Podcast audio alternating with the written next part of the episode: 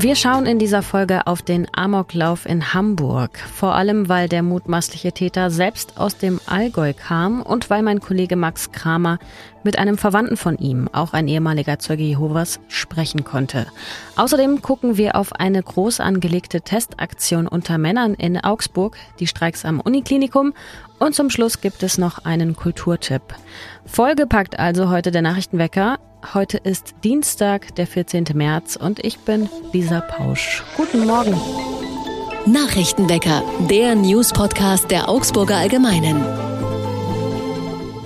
In Oberhausen wurde vor über zwei Monaten eine Frau vergewaltigt in der Donauwörther Straße. Doch die Ermittlungen sind offenbar nicht so einfach. Nun will die Polizei bei mehreren hundert Männern DNA-Proben nehmen. Und zwar bei den Männern, die sich bzw. deren Handys sich zum Tatzeitpunkt in der betreffenden Funkzelle des Tatorts befunden haben. Die Männer werden in den kommenden Wochen nun zu einer DNA-Entnahme in das Polizeipräsidium Schwaben Nord persönlich vorgeladen. Die ersten Einladungen sind auch schon verschickt. Der Gentest ist zwar freiwillig, die Polizei bittet die betroffenen Männer aber daran teilzunehmen, auch weil man damit möglicherweise hilft, den Fall aufzuklären. Die Testaktion dürfte eine der größten werden in der Augsburger Kriminalgeschichte. Die 27-jährige betroffene Frau wollte damals, es war ein später Heiligabend, gegen Viertel vor elf noch einen Freund besuchen und war nahe dem Parkplatz beim FCA Nachwuchsleistungszentrum von einem Unbekannten vergewaltigt worden. Sie hatte sich nach Angaben der Polizei auch heftig gewehrt und es gab auch ein Phantombild des Täters und die Aufnahme einer Überwachungskamera. Doch der entscheidende Hinweis aus der Bevölkerung ist bisher noch nicht gekommen. Knapp 500 Beschäftigte am Augsburger Uniklinikum haben sich gestern dem Streik angeschlossen, zu dem die Gewerkschaft Verdi aufgerufen hat. Sie fordert 10,5 Prozent mehr Geld, vor allem damit sich auch langfristig wieder mehr Menschen an den Kliniken bewerben.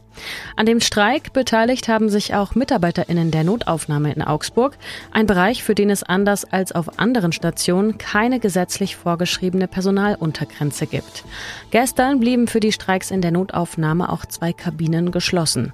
Insgesamt sei die Streikbeteiligung sehr hoch gewesen, heißt es seitens der Streikleitung, auch da nach der Corona-Pandemie nicht sehr viel mehr außer Applaus bei den MitarbeiterInnen angekommen sei.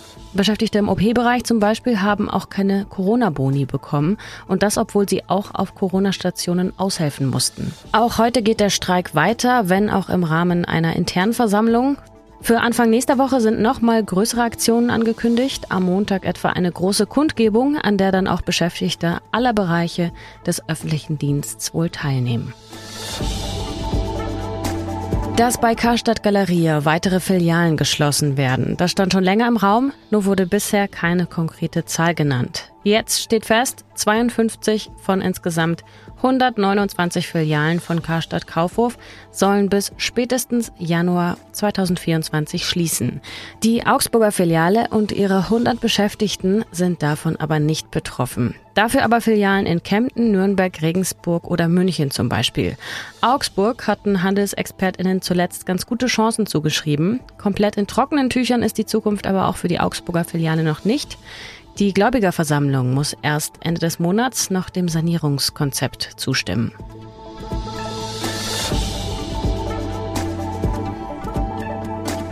Wir schauen auf das Wetter in Augsburg. Heute hängen ordentlich Wolken am Himmel, ab und zu regnet es auch.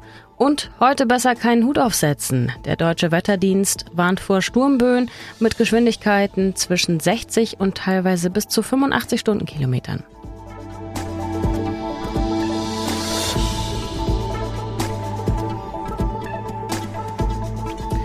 Am Donnerstag hat ein Mann in Hamburg mutmaßlich sieben Menschen erschossen, und zwar in einer Gemeinde der Zeugen Jehovas. Vor eineinhalb Jahren hatte der Täter selbst den Zeugen Jehovas den Rücken zugewandt. Sie verlassen, freiwillig, aber offensichtlich nicht im Guten. Das haben Polizei, Staatsanwaltschaft und die Innenbehörde am Freitag gesagt. Der Täter kommt aus Bayern, genauer aus Memmingen. Er hat in München studiert und mein Kollege Max Kramer hat mit einem Aussteiger der Zeugen Jehovas gesprochen, der auch aus Bayern kommt und der mit dem Täter verwandt ist. Hallo Max. Hi Lise. Wie wurde denn erstmal die Tat unter den Aussteigern der Zeugen Jehovas wahrgenommen oder zumindest unter denen, mit denen du gesprochen hast?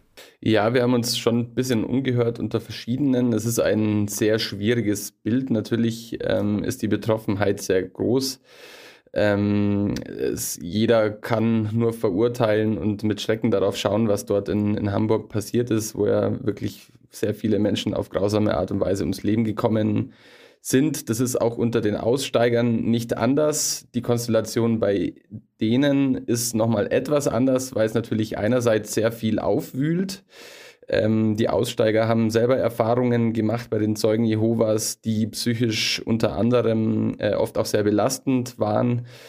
Ähm, das ist mischt sich so ein bisschen auch mit einer Wut auf diese Institution der Zeugen Jehovas, ähm, die ja durchaus auf einem ganz speziellen System äh, beruht. Da werden wir vielleicht gleich auch nochmal drüber sprechen.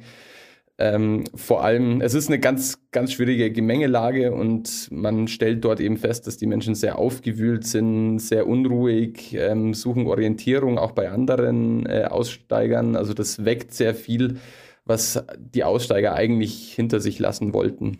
Genau, darauf kommen wir gleich nochmal zurück. Erstmal noch die Frage, was ist bisher über den Täter eigentlich bekannt? Täter ist äh, Philipp F., der kommt aus dem Allgäu, äh, ist in einer Familie von Zeugen Jehovas aufgewachsen, äh, ist mit äh, nach seinem 18. Geburtstag hat er das Allgäu verlassen, ist mit Anfang 20 äh, nach Hamburg ähm, aus beruflichen Gründen.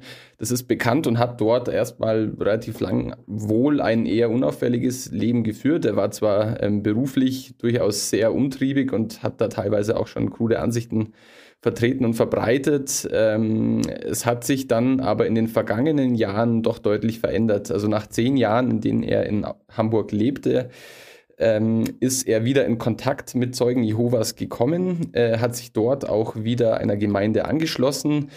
Das lief dann wohl, so hat uns äh, dieser Verwandte geschildert, nicht so, wie er sich das vorgestellt hatte. Ähm, die Rede ist von nicht eingelösten Versprechen.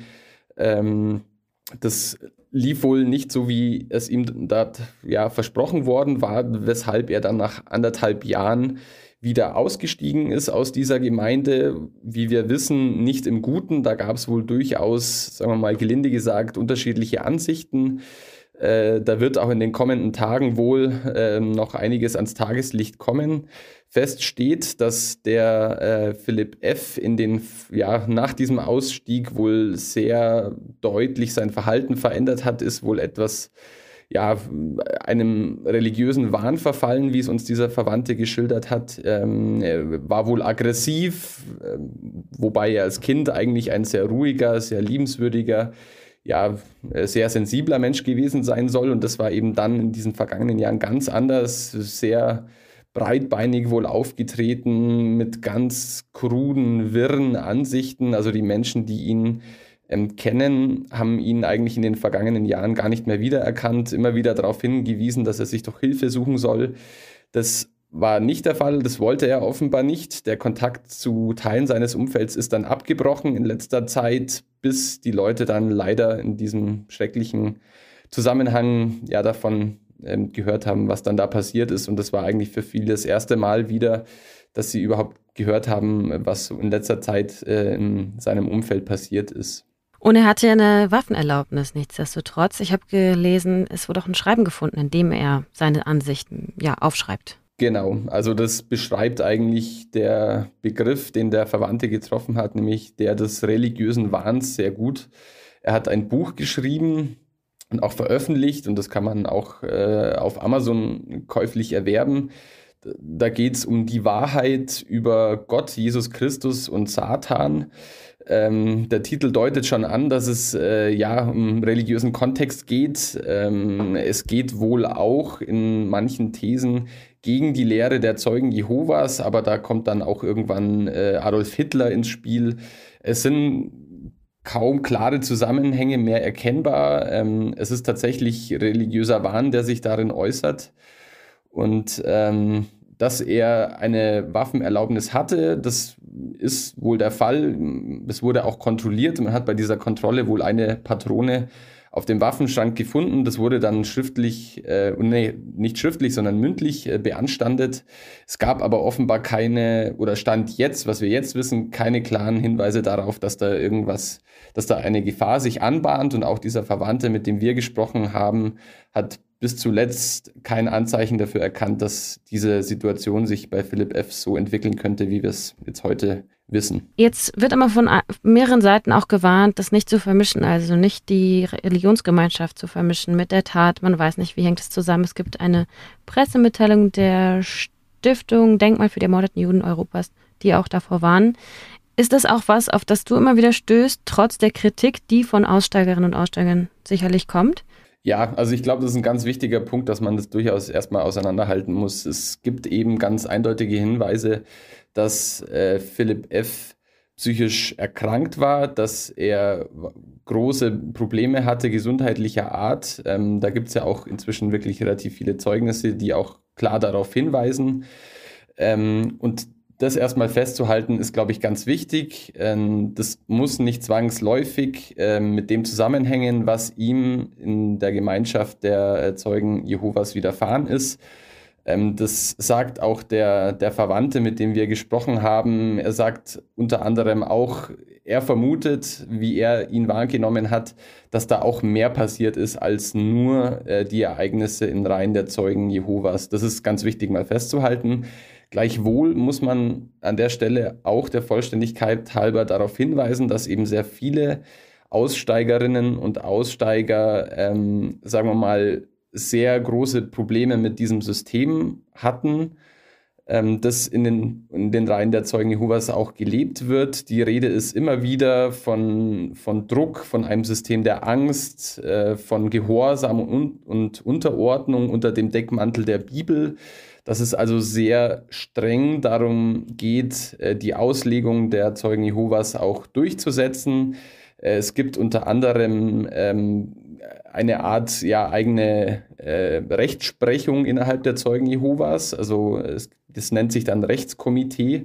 Das kommt zusammen bei Vergehen einzelner Personen aus der Gemeinde. Das kann sein zum Beispiel sexuelle Unmoral, so nennt man das, aber auch Konsum von Tab Tabak, Entschuldigung, ähm, gibt auch Aussteiger, die berichten davon, dass äh, ein Rechtskomitee einberufen wurde, weil zwei Menschen geknutscht haben, ganz profan. Ähm, und dass eben über diese eigene Rechtsprechung versucht wird, ja, Gehorsam und Unterordnung durchzusetzen. Immer mit diesem Drohszenario, wenn du dich nicht an unsere Regeln hältst, dann wirst du ausgestoßen. Und das ist eben in der Welt der Zeugen Jehovas mehr oder weniger gleichbedeutend mit dem sozialen Tod, weil sich dieses Leben eigentlich nur in diesem Bezugsrahmen der Gemeinschaft abspielt. Und dadurch wird eben ja ein Schreckensszenario schon auch aufgebaut. Jeder, der gegen die Regeln nur ansatzweise verstößt, riskiert immer verstoßen zu werden. Und dadurch entsteht ein System des Drucks und auch der Angst. Zumindest schildern es uns so die Aussteigerinnen und Aussteiger in dem man relativ schwer nur unbeschwert leben kann. Man kennt Zeugen Jehovas als Außenstehender von der Straße, wenn sie ähm, Flyer verteilen oder äh, ihre Broschüre oder ein Magazin und sind auch immer sehr ordentlich gekleidet. Aber das, diese heile Welt, die sich nach außen immer ähm, so darstellt, ist intern wohl nicht so, zumindest nach Wahrnehmung sehr vieler Aussteigerinnen und Aussteiger. Danke, Max. Sehr gerne. Was sonst noch wichtig wird, Russland ist einverstanden damit, das Getreideabkommen mit der Ukraine um weitere 60 Tage zu verlängern. Das ist zum einen eine gute Nachricht, weil so der Export von Getreide aus den ukrainischen Häfen weiter gesichert ist und das gerade den finanziell ärmsten Ländern zugutekommt. Andererseits, und das ist die eher schlechte Nachricht, nur für weitere 60 Tage. Die Laufzeit vorher war deutlich länger gewesen mit 120 Tagen. Abgeschlossen wurde das Abkommen im vergangenen Juli, vor allem durch die Vermittlung der UN und der Türkei. Verbunden damit war auch das Versprechen der UN, sich für die Erleichterung russischer Exporte einzusetzen, etwa für die von Düngemittel, die bisher noch von westlichen Sanktionen behindert werden.